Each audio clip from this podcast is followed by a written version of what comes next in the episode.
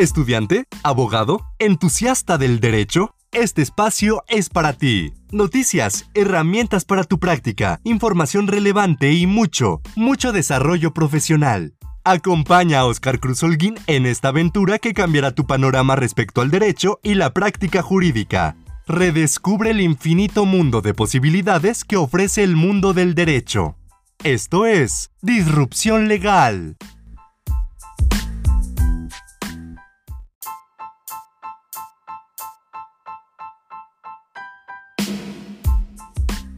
Muchas gracias por acompañarme nuevamente. El día de hoy iniciamos con nuestro pool de entrevistas y me da mucho gusto presentarte la plática con Andrea Ruiseñor Mesa, quien nos muestra que es posible participar en el trabajo legislativo sin la necesidad de contar con un puesto político.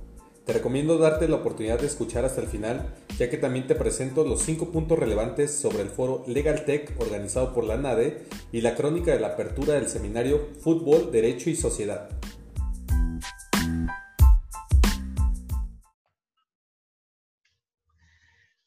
Perfecto, Andrea, muchas gracias por eh, estar aquí acompañándonos en nuestro segundo episodio del podcast. Te agradecemos mucho que hayas tomado este tiempo. Es viernes, no sé si ya terminaste tus labores el día de hoy. Sí, ya, ya, ya. Muchas gracias también por la invitación, Oscar. La verdad es que los viernes es mediodía. Tratamos de que el fin de semana sea lo más grande posible también para descansar un poco la mente, pero sí, ya, ya terminamos todas las labores. Digo, a lo mejor contestar algunos correos en la tarde, pero ya es lo menos. Perfecto. De hecho, eso es lo que vamos a ir viendo un poquito cómo es tu día a día. Eh, nos gustaría saber, tú eres licenciada en Derecho, ¿nos puedes contar un poquito cuándo egresaste y en qué universidad estudiaste? Claro que sí, mira, me estudié en la Universidad Interamericana para el Desarrollo y me gradué en el año de 2013. E, e, esta universidad tiene eh, carreras ejecutivas y que era lo que yo necesitaba en, ese momento. Eh, se estudia por cuatrimestres, son tres años, nueve cuatrimestres. Este, y lo que buscaba pues era avanzar como rápido en los estudios para poder incorporarme ya al trabajo lo, mejor que pudiera. Entonces, eh, vi varias opciones, la verdad es que me gustó el, el, plan que tenía o tiene esa carrera, la verdad es que ya no sé cómo esté ahorita, eh, a partir del quinto cuatrimestre, te comenzabas a hacer prácticas en algunas empresas para empezar a formar experiencia, lo cual sirve muchísimo. Entonces, eh, los primeros cuatrimestres vas en la mañana y a partir del quinto te cambian en la tarde para que empieces a hacer estas prácticas que son adicionales a mm, lo que te piden para, para graduarte, que es este... Ay, se me fue el nombre. ¿Qué serán las prácticas, el servicio social? No, el servicio social, sí, es, es adicional, perdóname, al servicio social. Y entonces lo que haces es estar varios cuatrimestres, solo tienes una o dos veces a la semana materias y todo lo demás estás en una empresa y te empiezan a calificar conforme a eso, tienes que entregar como tipo tesinas de la empresa, de la rama donde estés, para poder este, graduarte y calificarte con eso. Entonces, la verdad es que eh, era bastante atractivo el plan porque pues salías eh, y ya tenías la experiencia, ya no salías como de cero. De hecho, muchos eh, de, de, la carrera, incluyéndome, conseguimos trabajo desde antes de graduarnos porque ya traíamos como esta experiencia. Generalmente en la empresa donde hacías tus prácticas, si te iba bien, te quedabas trabajando. Una duda, ¿tú checaste otras opciones o verificaste otras universidades, otros planes de estudio? Sí, sí, eh, chequé varias que, son igual, este, que eran ejecutivas, pero eh, esta me gustó por el cambio este que te hacían de horario y en el que podías tener como en las tardes empezar como lo de las prácticas. En otras se, se manejaban como de forma distinta, solo era a lo mejor un cuatrimestre o un semestre de prácticas. Y bueno, esta también porque la hacías en tres años, me encantó. Y entonces fue por eso que, decidí estudiar ahí. Una duda, ahí este, ¿tú ya trabajabas cuando entraste a la universidad o pensabas no. Sí, no, no, no trabajaba, eh, eh, pensaba incorporarme lo, lo, más rápido porque cuando yo empecé a estudiar yo ya tenía una hija. Entonces mm, buscaba algo que me diera tiempo para estudiar y para poder trabajar, pero que al mismo tiempo tuviera yo, bueno, eh, la vida familiar y buscar un equilibrio. Entonces, por eso es que necesitaba que fuera como lo más rápido y fue la forma en la que yo llegué a la universidad, la que más me atrajo. Ok. Una duda, tú cuando entras a derecho, ¿qué área era la que te llamaba la atención o por qué era derecho? ¿A qué te pensabas dedicar cuando estudiaste derecho?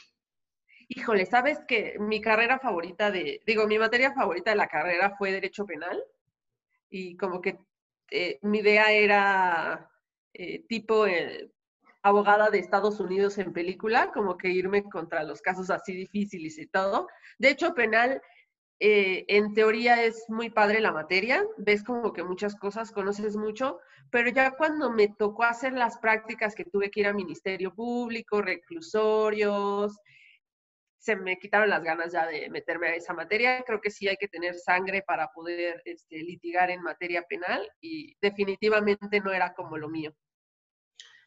Tú actualmente te dedicas a la parte de cabildeo ante el Congreso de la Unión. ¿Esta área ya la conocías en la universidad o habías escuchado de ella?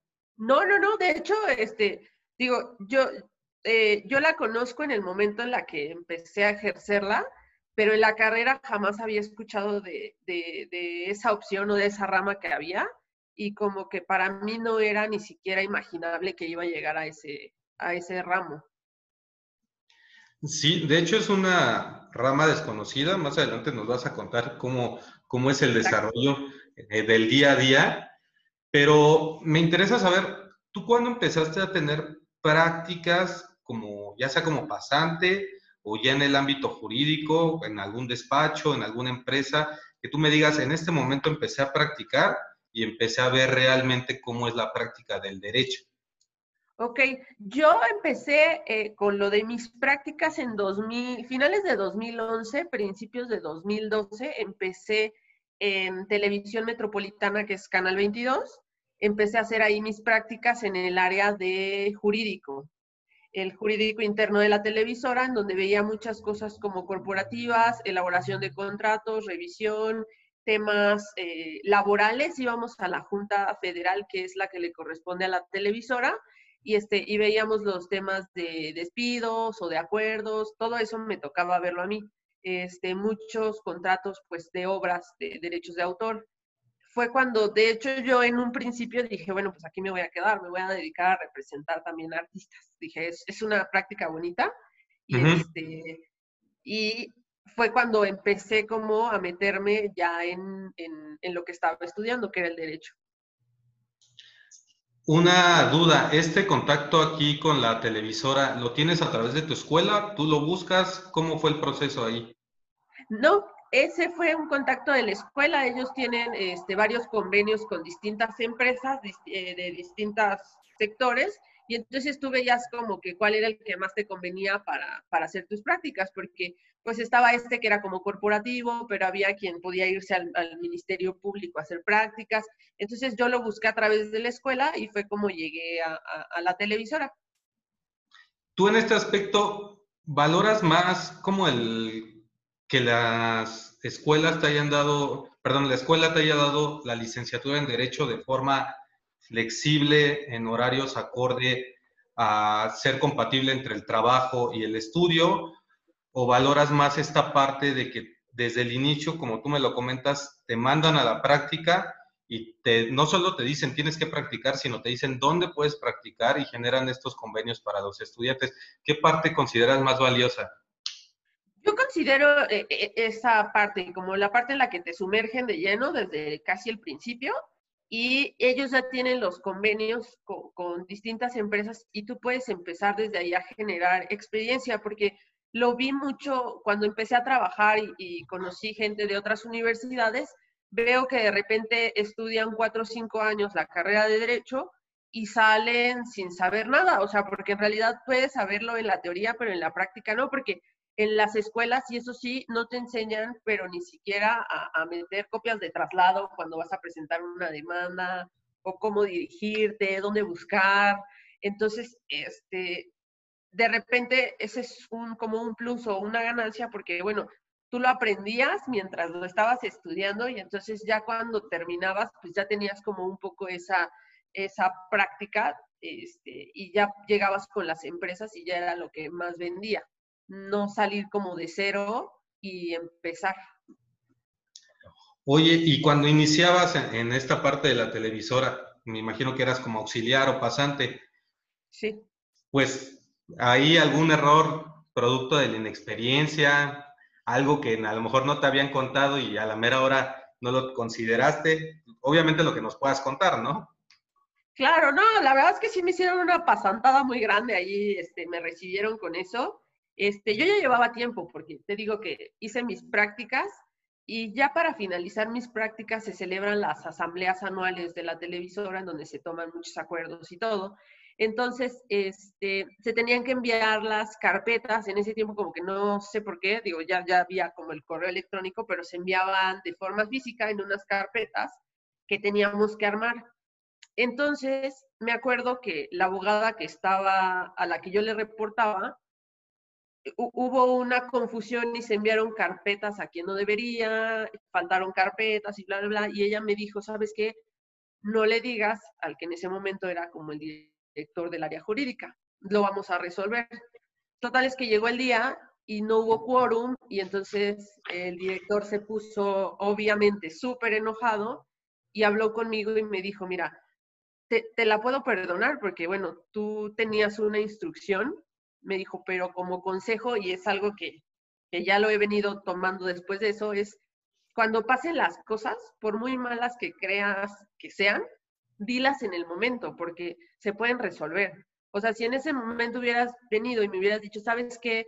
No se enviaron las carpetas a quien debería, eh, una nos envió y así, las hubiéramos vuelto a mandar en ese mismo momento y no pasaba nada. Pero ahorita tenemos que volver a, a, sacar la asamblea y todo por algo que se pudo haber arreglado. Entonces como que me quedó muy grabado el hecho de que si hay un error, en el momento en el que sucede el error, hay que decirlo porque es mucho más fácil resolverlo. Entonces ese fue como que mi, mi novatada.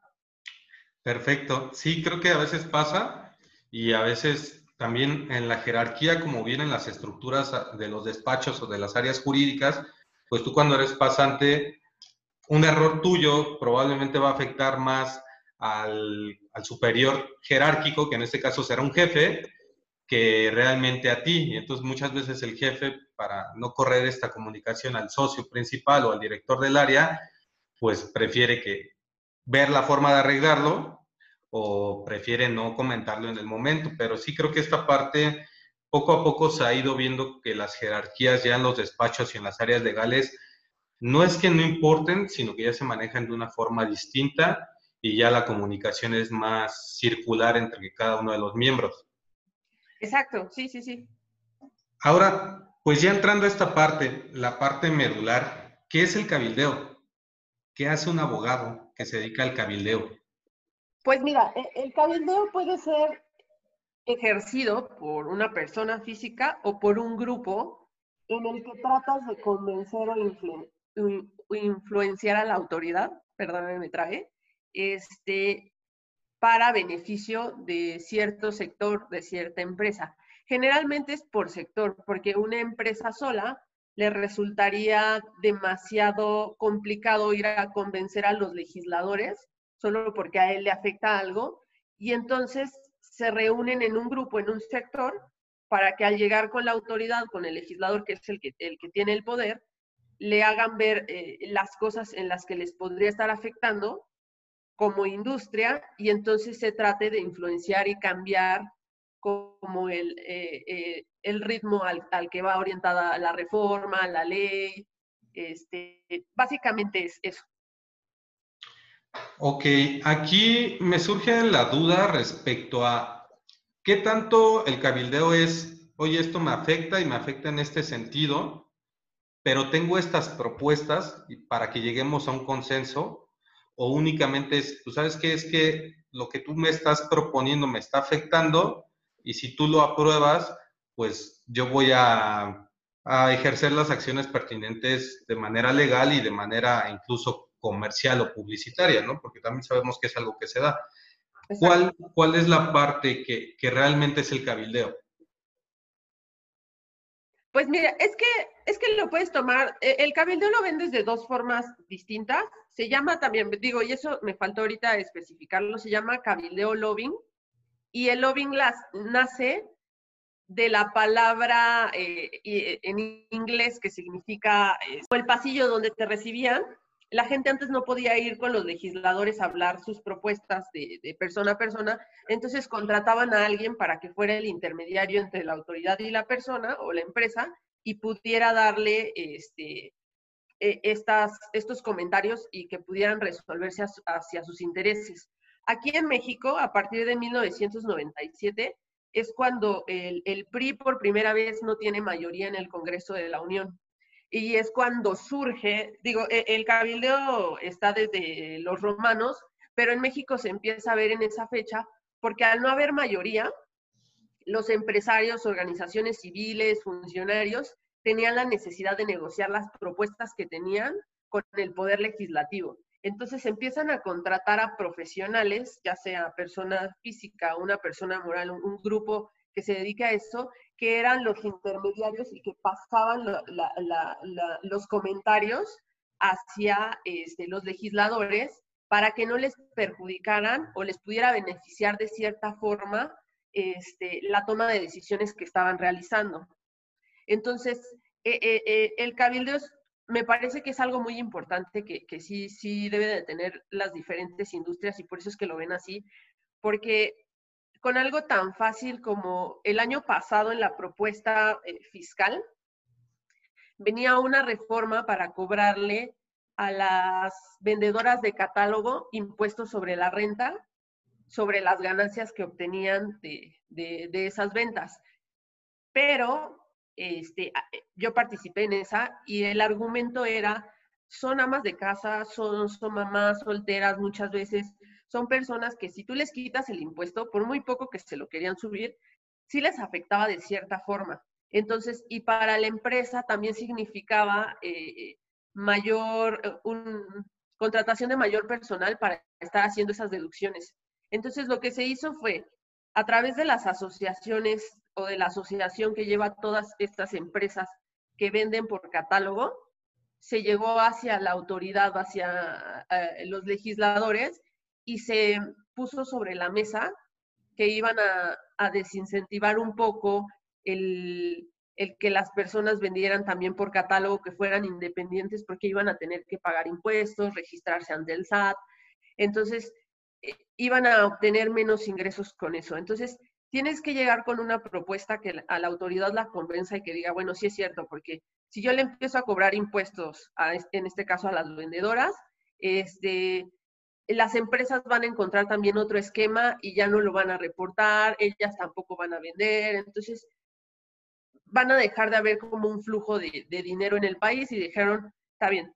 Y esa parte la eliminaron de la reforma y por eso es que a las vendedoras por catálogo en este momento ya no se les está cobrando el impuesto sobre la renta. Pero esa es la manera en la que, en la que se hace el cabildeo. Tengo que llegar con una propuesta que beneficie no solo a la, a la industria, sino que la autoridad la vea tan viable que también la acepte para poderla este, aprobar bueno, aquí una cuestión. Un cabildeo se ejercita cuando ya existe una iniciativa y, la intención aquí es, bueno, mitigar ciertos efectos de esta iniciativa para generar un consenso y no afectar en demasía a ciertas industrias o algunas organizaciones pero existe otra parte en donde tú digas, oye, falta esta iniciativa para, para mi empresa o falta esta iniciativa para mi organización de la sociedad civil, en la que yo en este aspecto presento una propuesta de iniciativa. Si existe esto, existen estas dos vertientes. Sí, claro, claro. Sí, se puede trabajar desde la parte en la que el legislador ya tiene un, proyecto y tú dices, bueno, me afecta, me, me beneficia y puedo trabajarlo o desde la parte en la que no hay nada y tú lo pones sobre la mesa. Eh, un ejemplo de esto es eh, eh, la industria de, los plaguicidas agroquímicos. es un poco mal vista por la sociedad, sin embargo, son, son una asociación muy fuerte porque ellos con base en la ciencia hacen todas sus formulaciones para poder vender. Sin embargo, lo que más afecta en el país y está demostrado es todo lo que es pirata, todos estos productos piratas. Agarran el bote, lo rellenan y lo venden. Entonces, ese producto como no tiene todo el proceso detrás científico ni, ni las aprobaciones, causa mucho daño. Entonces, ¿qué hicieron ellos? Nos acercamos con, con una diputada en su momento para platicarle que se eh, adicionara un artículo a la Ley General de Salud en el capítulo de delitos para que todos aquellos agroquímicos o productos que fueran este, pirata tuvieran una pena, porque eso es lo que está causando más daño y este, la industria presionó, bueno, eh, de forma legal, pues, pero con, con, argumentos y todo, y entonces este, se, se sometió, se hizo votación y lo aprobaron esa modificación en la Cámara de Diputados para adicionar ese artículo a la ley. Sin embargo, bueno, ahorita está en la Cámara de Senadores, que es quien también tiene que, aprobarlo, pero está un poco detenido, pero ese es el proceso. O sea, si hay alguien que tiene como la intención de, algo, se tiene que poner en la mesa, tiene que haber un legislador que diga, está bien, este, yo por mi, por mi eh, eh, eh, las cámaras se dividen además en comisiones, entonces por mi comisión a lo que me dedico, no sé, agricultura, este, hacienda y crédito público, yo lo puedo tomar. Generalmente el trabajo se hace del lado del cabildero, te dan la parte técnica y tú desarrollas todo lo legal, todo el proyecto para ya llegar con el legislador, entregárselo y él lo pone sobre la mesa para su discusión y aprobación en su caso. Perfecto. ¿Qué diferencia hay entre un ejercicio del cabildeo un foro abierto que en algunas ocasiones se hacen con ciertas iniciativas o un debate parlamentario? Pues mira, el, cabildero, nosotros tenemos un, registro, justo, justo por esta práctica, los cabilderos a, partir de 2011, la Cámara de Diputados modificó el reglamento para la creación de un padrón de cabilderos, en donde ya tienen identificadas a las personas que realizan este, esta actividad y este, para que se para evitar eh, malos entendidos, digamos, este, porque antes eran muy comunes como los regalitos y todo, entonces ahora te tienen como muy identificado a qué comisión vas, qué, qué este tema vas a tratar. Entonces, nosotros podemos entrar, tenemos identificación y podemos entrar como Juan por su casa en el momento que queramos. Los parlamentos abiertos que están haciendo ahorita y están como muy de moda, van para distintos sectores ponen un punto sobre la mesa, ya sea fiscal, ya sea, por e, ejemplo, también hubo un tema que estuvo todo el año pasado como muy de moda, que fue el cannabis, su aprobación.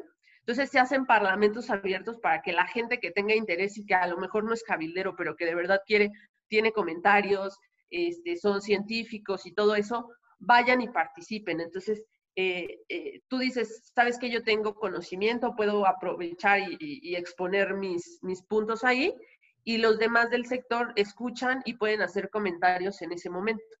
Esa es como un poco la diferencia, o sea, eh, el cabildero ya siempre puedes estar, mientras estés en el padrón, puedes entrar y ver distintos temas con distintos legisladores, y los otros son para ciertos temas a tratar y cierto sector en el que, bueno, se hace ahí un debate y que se toman comentarios, por ejemplo, muchos, este, muchas industrias de la iniciativa privada y eso que tiene luego como muchos temas de fiscales, laborales, cuando se hacen esos foros van para poder participar en ellos. ¿Y tú qué habilidades consideras que te han ayudado a desenvolverte en esta área o que alguien que se quiera desarrollar aquí deba de ir generando estas competencias? Pues mira, yo creo que antes que nada, más que, que, aquí sí experiencia o eso, creo que hay, habilidades, como dicen, eh, como dices, este, que, que son, eh, tienen mayor peso. Eh, debes de comprender bien cómo es la estructura del gobierno, cómo, cómo nacen las leyes, para poder de ahí partir y hacer este, una estrategia. un buen cabildero debe de tener comunicación oral y escrita. Puedes comunicarle a alguien, ya sea cinco minutos y de explicarle cómo son las cosas, o ir pasando en pequeños puntos muy concretos para que ellos puedan este, sacar también ese tema. Este, deben de tener dotes eh, interpersonales para poder hacer contactos y tratar con las personas adecuadas y saber cómo se les llega, porque eh, eh, en este gobierno la verdad es que hemos visto mucho que no puedes llegar eh, con los diferentes partidos a, tratar de negociar algo de la misma forma. A lo mejor el acercamiento es diferente, entonces debes de poder tener esa, ese, pues sí, ese como don de diferenciar, sabes que por este no le puedo llegar de esta forma porque se puede alterar un poco, entonces voy a tratar de llegar por, por esta otra. Este, me parece que también debe de haber un pensamiento crítico, analítico, para diseñar toda la estrategia que es adecuada dependiendo del sector, de la empresa. Este, debe de ser proactivo, eh, mm, eh, se puede extraer y sintetizar información de, múltiples, de múltiples fuentes, la debes de poder hacer en unos tres párrafos cuando mucho para poder dar a entender la idea. Este, y bueno, pues eh, alguien que tiene buena presencia para poder representar a una organización en los niveles más altos, que son, bueno, los legisladores, que de repente si necesitas llevar buena presentación para que te, te vean, te atiendan, te traten como es y bueno, poder eh, entablar este, ya el cabildeo como es. Perfecto. El día a día, ¿cómo es? Me dices que, vas mucho al, Congreso, con los legisladores, con los diputados, pero ¿cómo es el día a día? Eh, las actividades normales? Pues mira, te platico un poco. Este, la verdad es que eh, en este momento, y es que hacia eso voy, este, tengo ya mi despacho, tengo dos socios, y entonces lo que hacemos cuando yo tengo un cliente al menos que quiere cabildeo, se le hace también un monitoreo de información. Toda aquella información que se genera en las, en las gacetas parlamentarias, dependiendo del área que ellos deseen, se segmenta. Ejemplo, eh, eh, la minería.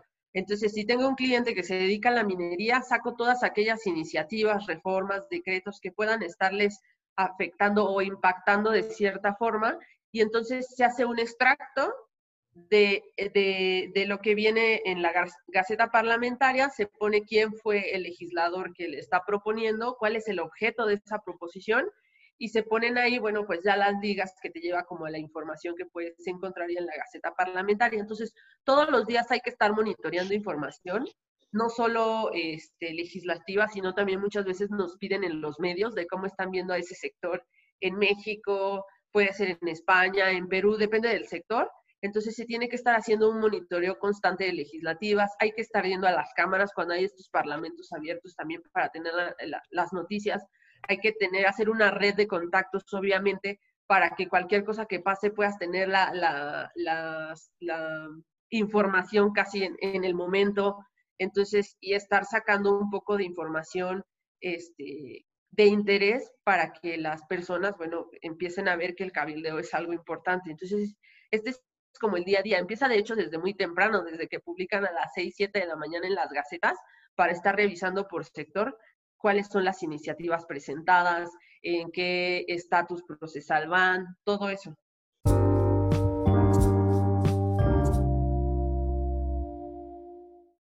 El día 5 de agosto se celebró el foro LegalTech, las herramientas del abogado del futuro. A continuación te presento los cinco puntos más relevantes y regresamos para la segunda parte de nuestra entrevista.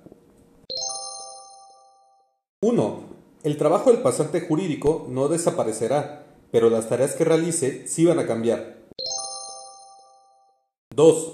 LegalTech debe funcionar para eliminar la talacha y las tareas mecánicas en los despachos para que el personal tenga más tiempo de especializarse y vender. 3. Resumido por Juan Luis Hernández Conde, LegalTech es el software utilizado para temas legales. Derecho digital es la aplicación de normas jurídicas a situaciones que ocurren a través de software. 4. En palabras de Pepe Torielo, no hay que buscar el hilo negro. Existen herramientas predefinidas que se pueden adaptar muy bien a las necesidades de cada despacho. 5. Si quieres empezar a usar o desarrollar LegalTech, entiende la tecnología. Inicia por entender y fomentar el paperless y el uso de la firma electrónica.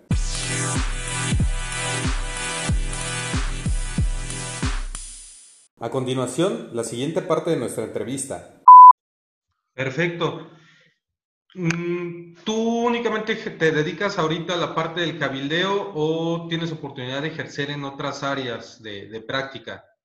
No, de hecho, eh, eh, los últimos años lo que más he venido desarrollando es el cabildeo. Sin embargo, a partir de 2014 me integré al área de litigio fiscal de, de EY México, que es una empresa, empresa global de auditoría, y entonces me meto como a la parte fiscal.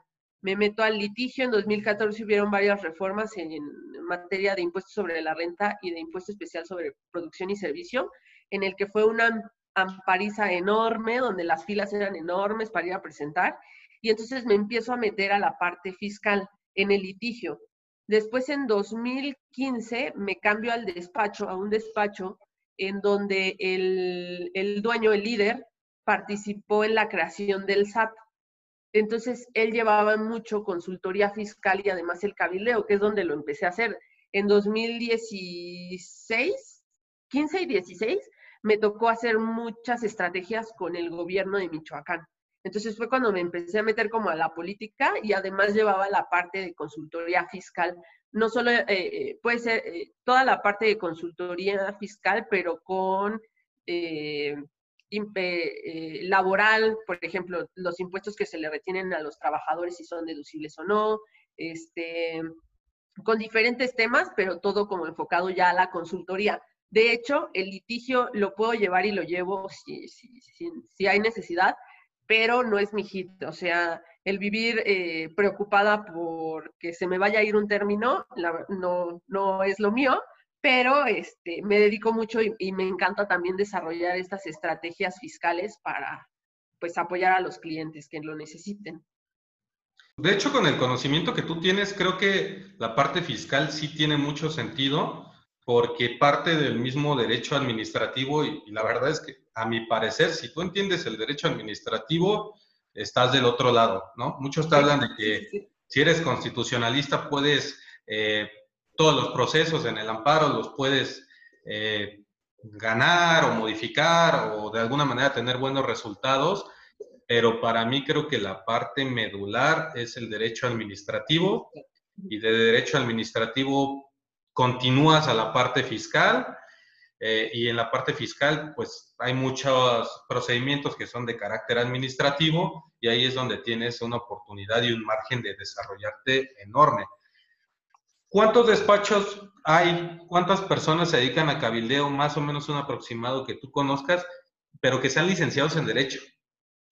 Híjole, hay, hay, hay, varios despachos, varios despachos que son abogados, pero se dedican. Hay uno eh, eh, muy grande, digo, ese sí, no sé si puedo hablar, pero él es el que yo creo que es más reconocido en México porque son abogados, pero solo se dedican a, al cabildeo.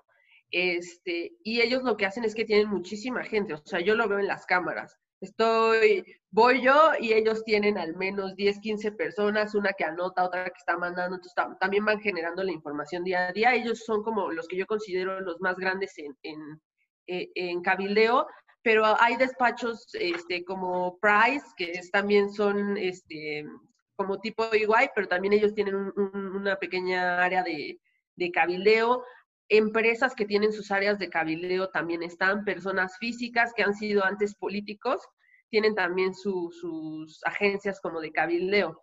Entonces, este, sí hay mucho, no es tan conocido porque en realidad debe de afectarte de alguna forma. La, la, gente, o sea, personas físicas generalmente no lo conocemos porque no es algo que nos afecte. Lo empiezas a conocer cuando las industrias empiezan a ser muy grandes, las ramas son distintas y tienen problemas en conjunto y entonces es cuando buscan a alguien que les eche la mano, que sea este intermediario entre ellos y la autoridad. Entonces, este, sí, deben de haber al menos, no sé, Ciudad de México, yo creo que hay unas 10 que se dedican al cabileo, este, y algunas son muy chiquitas, algunas son grandes y todo, pero todo el mundo tiene representación pues, en el Congreso de la Unión, que es lo que importa. Eh, ¿Únicamente en el Congreso de la Unión o también en los congresos locales? ¿Tú, ¿Tú cómo te manejas? Yo ahorita solo tengo registro en el Congreso de la Unión porque los congresos estatales hay algunos que te piden, hay algunos que no. Generalmente cuando tienes también la, eh, este, estás registrado en, en, diputados o en senadores, cuando llegas al Congreso local como que es más fácil también que te acepten porque ya llevas aquí tu credencial y dices, mira, yo soy de, de estoy registrada en el, la Cámara de Diputados, entonces como que te dicen, bueno, pásale. y ya te atienden, pero sí hay congresos que te piden un registro, hay congresos que no, entonces tú puedes entrar también, depende de, de cada estado, digamos, ahí sí. Y de esta experiencia que tienes en esta área en específico, ya me contaste varias situaciones en las que tú pudiste aportar, pero la que más te haya generado satisfacción al momento. Pues yo creo que la que te conté de la adición del artículo a la Ley General de Salud en, para, los, para la industria agroquímica, me encantó porque ahí sí participé en el desarrollo de, de, la propuesta, tuve que ir a hablar con la, con la diputada, hay que explicarle el proyecto también a sus asesores, son varias juntas, hay que cabildearlo también con las, con las otras, este, con los otros diputados que están en la comisión para poder irlo hablando bien. De hecho, la diputada que presentó nuestra propuesta no era de la Comisión de Agricultura como tal, pero la presentó en esta porque ya la conocían y bueno, pues como ya se había hablado con otros integrantes de la comisión, pues se logró que se aprobara en mayoría. Entonces, la verdad es que estás, digo, no te dejan estar ahí adentro, estás afuera, pero se siente padre cuando de repente te avisan, no, ya, ya la aprobaron. Dices, bueno, ya, valió la pena todos los los trabajos y todo lo que pasa ahí. Ok. De el despacho en el que estás actualmente, ¿cuál es la, la estructura? Más o menos cuánta gente es, eh, qué áreas tienen, cómo se configura tu trabajo? Pues mira, te digo que, digo, a raíz de, esta pandemia, este, dos amigos con los que había trabajado en un despacho anterior y yo tuvimos la idea de poner nuestra propia consultoría. Eh, los tres somos abogados, tenemos distintas ramas, pero nacemos con un con otro sentido eh, distinto a los despachos tradicionales, porque ellos ahorita se están adecuando a usar todo lo tecnológico y nosotros ya nacemos con eso de, la tecnología, ya en la medida de lo posible vamos a usar todo lo que podamos a través de, del uso de, Internet, que se pueden meter las demandas. Este, una de mis socias lleva toda la propiedad industrial, que es registro de marcas, patentes, derechos de autor. El otro de mis socios, él se dedica a todo el litigio administrativo y fiscal y yo me dedico a la parte como de cabildeo y consultoría en distintas ramas y entonces creo que entre los tres hacemos un buen equipo. Tengo un expasante que está en, en la Cámara de Senadores y entonces este, también con él pues tengo siempre mucho contacto para lo que necesite de iniciativas, para algún acercamiento, siempre estamos con ellos y ellos dos a su vez pues tienen ahí a su pasante que les ayudan a hacer, a meter los trámites, a ir a conseguir citas o lo que haya que hacer entonces, ahorita somos eh, tres socios, somos muy chiquitos, estamos empezando, pero nos gusta como nuestro plan. Este, estamos enfocados también en las pymes, en las empresas que están emergiendo por esta pandemia y que eh, necesitan esa asesoría legal. Estamos nosotros ahí metidos y bueno, pues traemos cada quien nuestros clientes que ya teníamos desde antes y que siguen funcionando con nosotros. ¿Cómo se llama tu despacho ahorita con el que estás emprendiendo? RTU Abogados. RT. U Abogados, que es Ruiseñor, ajá, Ruiseñor Torices Ugal de Abogados. Perfecto. Y respecto a Cabildeo, ¿qué cursos, qué capacitaciones, certificaciones hay? ¿Hay algo con lo que tú te vas desarrollando en esta área? Pues fíjate que así como tal, eh, la Cámara de Senadores tiene muchos cursos de, para los que se dedican al cabildeo, pero más es un tema de políticas públicas, de imagen política, que te puedes meter y que al final del día te van llevando hacia el cabildeo, porque como te digo, no es algo, no es una materia que se dé en la escuela, es un conocimiento de leyes y que es más allá, tienes que tener las habilidades para poder transmitir y todo, pero no hay algo que te enseña cómo hacerlo como tal, o sea, no hay una certificación, más allá del registro, que también existe en muchos países, en Estados Unidos también hay un registro de cabilderos y todo, pero más que eso estamos enfocados como en las políticas públicas. O sea, cualquier em, maestría, certificación, eso es más enfocada al tema de políticas públicas, en donde ahí sí vemos cómo se desarrolla la ley, qué debe de llevar, constitucionalidad de todo eso. Pero de cabildeo así como tal, no, no hay. Tengo un ejemplo que recuerdo un poquito y, y, tú me vas a corregir, tú eres la, la, experta. Me parece que se contrató un despacho de cabildeo cuando se estaban haciendo las negociaciones para el nuevo TEMEC y este fue contratado directamente por el gobierno de México y fueron firmas muy grandes las que hicieron, aparte de cada uno de los diplomáticos que hacía esta negociación, despachos muy grandes dedicados a cabildeo quienes estaban haciendo estas negociaciones. ¿Cómo es esta parte del cabildo, internacional? Pues es que en realidad eh, va, a ser, va a ser igual que en el local, solo que aquí van a, en el caso del TEMEC, fueron tres países, somos tres países los que estamos metidos, Canadá, Estados Unidos y México. Los tres presentan sus propuestas y al final del día lo que te decía, a los tres les tiene que convenir eh, alguna de las propuestas. O sea, no solo puede ser eh, todo para México, todo para Estados Unidos o todo para Canadá.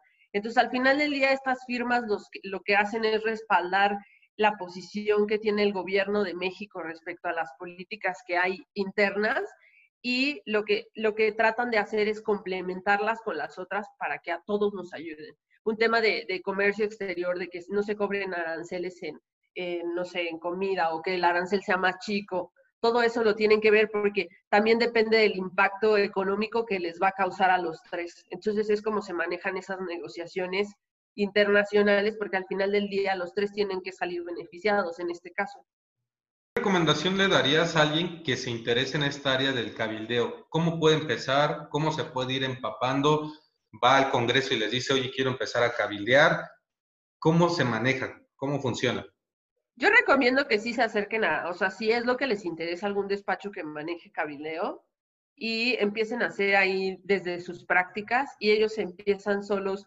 E, el cabildeo, como te digo, es mucho de conexiones. Entonces, en realidad, si tienes esta habilidad para hacer contactos, para tratar con personas, al final tú te puedes independizar y hacerlo tú, porque tú eres tu, tu, todo lo que necesitas para hacerlo. Pero para iniciarlo sí necesitas eh, al menos un despacho, una organización, una agencia que también les llaman, en la que te empiece a meter eh, en esa parte para que empieces a ver cómo, cómo es el proceso legislativo, este, cuándo salen las propuestas, cómo, desde cómo buscar en la Gaceta Parlamentaria cuáles son las iniciativas que van saliendo. Este, si quieren empezar, sí, sí se deben de acercar a alguien y ya después si quieren manejarlo por cuenta por cuenta propia, pues ya cada quien este, pues es libre, ¿no? Como de hacerlo, pero sí creo que es importante que al principio te, alguien te vaya orientando, entonces es lo mejor acercarte a un despacho que maneje esto y hacer ahí tus prácticas y ya, después seguir. La verdad es que es un área muy bonita del derecho que es muy desconocida, pero que tiene, este, pues, bastantes satisfacciones, o sea, llegas a, negociar cosas que jamás en tu vida habías pensado. A mí me pasó mucho cuando, cuando trabajamos con el gobierno de Michoacán y de repente si ves eh, e, e, esta parte bonita del derecho de, de, cómo nace, desde cómo crear una ley o la reforma de cómo vas a poner un impuesto, qué impacto va a tener. Entonces, la verdad es que creo que sí es un área que además se puede explotar muchísimo porque Justo ahorita muchas eh, empresas, asociaciones están buscando cabilderos para que sean intermediarios, entonces hay muchas áreas de oportunidad en esta rama y la cosa es que la, aprovechen, que les guste mucho esta parte de interactuar, porque aquí sí es estar hablando con personas, ir a buscar, que no tengas pena, que te metas con el diputado y sepas cómo hablar con él y explicarle las cosas y todo. Entonces, este, si, si todo eso te gusta, es, un, es una rama muy bonita para ejercer el derecho. Aquí, eh, perdóname, retomando un poquito lo que me mencionas de que hay que tener contactos, que hay que conocer, eh, que muchas veces pues debes de estar eh, relacionado con personas dentro del Congreso, ya sea auxiliares, administrativos o los senadores. Me surge una duda respecto a la imparcialidad de, de la, en la práctica, en el día a día se puede hablar que el cabildeo mantiene cierto grado de imparcialidad eh, o no, no tienes que ser imparcial. Y la otra cuestión es referente a, ¿existe un buen cabildeo? ¿Existe un mal cabildeo? ¿Hay buenas prácticas para cabildeo? ¿O puede ser eh, una persona que ejerce el cabildeo pero con múltiples malas prácticas? Sí, sí, sí. De hecho, este, sin decir nombres, pero a mí me tocó estar con, un, fue en su momento diputado y después senador se pasó, ya sabes que se cambian de una a otra, este, en el que muy graciosamente, eh, es un tema que eh, eh, la mala práctica del cabildeo se presta mucho a las bonificaciones, este, que te doy un regalito, ya sea en especie o en efectivo, para que tú me eches la mano y pasemos esta iniciativa, ¿no? Entonces, de hecho, hubo un momento en México en el que el cabildeo se veía muy mal, a los cabilderos los veían muy malos, porque decían que éramos este, traficantes de influencias. Como conoces mucha gente, cobrabas por esa influencia.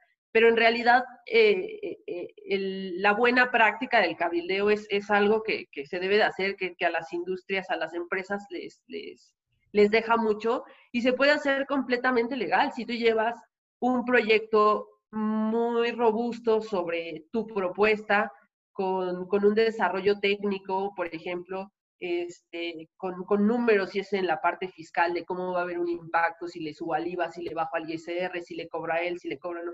Si tú llevas todo eso muy formado, puedes hacer una práctica de cabildeo muy buena sin tener que recurrir a estas actividades que antes se hacían y es de donde nace también este padrón de cabilderos para ver quién estaba ahí metido, porque como no tenían un registro antes, tú podías llegar y decir, a, voy a, con Juanito Pérez, pasabas y le llevabas su regalito. Ahora ya está un poco más controlado.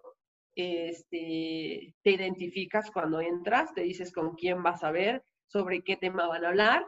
Y a los diputados y senadores se les pide también, creo que cada bimestre, semestre, que entreguen una relación de qué personas se acercaron con ellos para hablar qué temas y cómo van.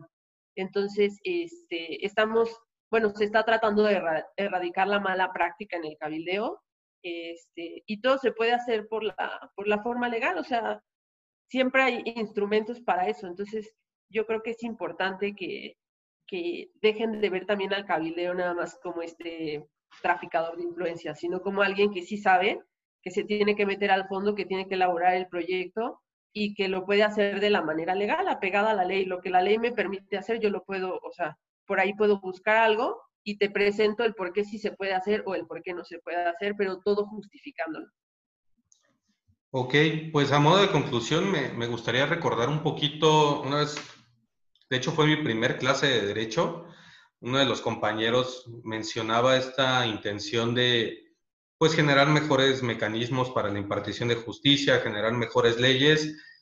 Y me acuerdo en ese momento el profesor que le dijo, pues entonces no estudies, y busca un puesto político, creo que para mí es muy agradable darme cuenta que es importante estudiar y que hay una forma en la que tú puedes generar un resultado y puedes mejorar la, ley sin necesidad de un eh, puesto político, generando comunicación, generando investigación jurídica, generando eh, estudios que muestren los aspectos eh, en cuanto a efectos, en cuanto a aspectos técnicos de, una iniciativa de ley, de una reforma, y creo que esta es una forma en la que muchos de los estudiantes de derecho que ingresan queriendo cambiar este sistema, pues también pueden echar mano, desarrollar estas habilidades y a lo mejor no van a tener este puesto político porque sabemos que, que ese trabajo es completamente distinto, que es un área que eh, tiene de todo, o sea, tanto prácticas buenas, prácticas que a lo mejor sí están muy cerradas a ciertos nichos, pero creo que en esta parte del cabildeo es una forma en la que le puedes dar la vuelta y de todas maneras llegar a los mismos eh, foros, hacerte escuchar y justificar esta necesidad de por qué las cosas deben de ir cambiando poco a poco. Me agrada esta, esta parte en la que tú nos mencionas, ¿sabes qué? Es que sí puedes estar en la política, sí puedes cambiar las iniciativas y sí puedes hacerlo dentro del marco de la ley. Entonces creo que eso es lo, más satisfactorio y la verdad me te agradezco nuevamente por compartirnos este tiempo, por comentarnos de tus proyectos y por hablarnos de esta parte también no solamente de, de tus logros, sino también de cómo ha ido tu desarrollo a través de los años en esta práctica jurídica te agradezco mucho. No, muchas gracias a ti, Oscar. Y sí, de verdad creo que, que, los abogados eh, ya hay que quitar el estigma también que somos este, chuecos como los plátanos, ya ves que nos dicen así de repente. No, podemos hacer las cosas dentro del marco de la ley, podemos llegar a la política, como dices, desde esta parte de cabildeo, hacerte asesor político o ser el asesor de una empresa, llevar el cabildeo y puedes eh, hacer muchas cosas para beneficio del país sin tener que eh, tener tú un beneficio propio, porque lo que en realidad buscamos o lo que se busca, eh, en, al menos en esta rama, es que el beneficio sea para muchos, o sea, sea para todos. Todos los que más puedan tener este beneficio, y saquemos de provecho de la forma legal. Y entonces, eh, todos aquellos que tengan la inquietud y que quieran meterse en la política, que prueben un poco el camino y que vean que, que se necesita bastante esfuerzo, dedicación, estudio, este, pero que es bonita, es bonita la práctica y pues bueno, otra vez muchísimas gracias por invitarme. Este, estoy aquí, cualquier cosa a tus órdenes. Eh, nada más por último, ¿algún medio de contacto, alguna red social que quieras compartir, algún trabajo que te, gustaría mostrarle a, la gente que escuche esto? Pues mira, eh, nuestras redes sociales, ya sea LinkedIn, Facebook y e Instagram, que ahorita está muy de moda, es RTU Abogados. Ahí nos pueden buscar. Si alguno tiene la inquietud también de hacer algunas prácticas y eso, nosotros estamos abiertos también a, tener eh, más gente a la que pueda aprender sobre esto. Digo, hay, diferentes áreas, como te comento, pero si quieren dedicarse a esto, que me busquen directamente ahí a, a través de las redes sociales y yo con mucho gusto este, podemos hacer una llamada, podemos reunirnos y si quieren hacer alguna práctica o se las piden, pues las pueden hacer con nosotros con muchísimo gusto. Perfecto, muchas gracias, estamos en contacto y ojalá podamos compartir una experiencia con alguno de tus socios o volverte a invitar porque también nos puedes hablar mucho de investigación jurídica. Gracias. Hasta luego, gracias, bonito día.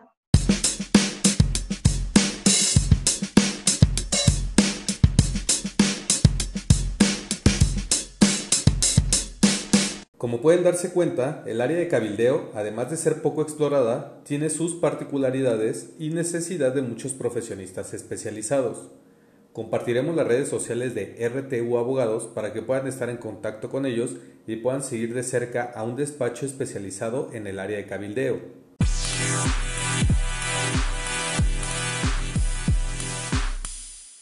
Tuve la oportunidad de presenciar la inauguración del seminario organizado por la Facultad de Derecho de la UNAM. El nombre es Fútbol, Deporte y Sociedad. Mediante este seminario se exploran las implicaciones jurídicas del fútbol y la cuestión social de este deporte. Sin duda, mueve pasiones. Retomando la conferencia magistral a cargo del ministro en retiro de la Suprema Corte de Justicia de la Nación, el doctor José Ramón Cosío Díaz, destaca que se debe aceptar y entender la distinción entre derecho al deporte, derecho deportivo y derecho del deporte. Derecho al deporte significa el derecho humano consagrado en el artículo cuarto constitucional reconocido como derecho a la cultura física y a la práctica del deporte. Tenemos normas y tribunales específicos del deporte. Por eso es aceptable reconocer el derecho deportivo como una rama autónoma que goza de individualidad y cuenta con una aplicación nacional e internacional que se relacionan de forma íntima. Derecho del deporte supone el conjunto de normas jurídicas que regulan la práctica del deporte, siendo que éstas provienen de otras áreas del derecho. Podemos encontrar cuestiones reguladas por el derecho civil, por el derecho mercantil, derecho del trabajo o de la propiedad intelectual que van a tener sus particularidades al aplicarse al deporte. Los puntos de estudio del ámbito jurídico más relevantes en los próximos años versarán sobre temas relacionados a derechos humanos tanto de deportistas profesionales como de organizaciones que fomentan u organizan la práctica del deporte.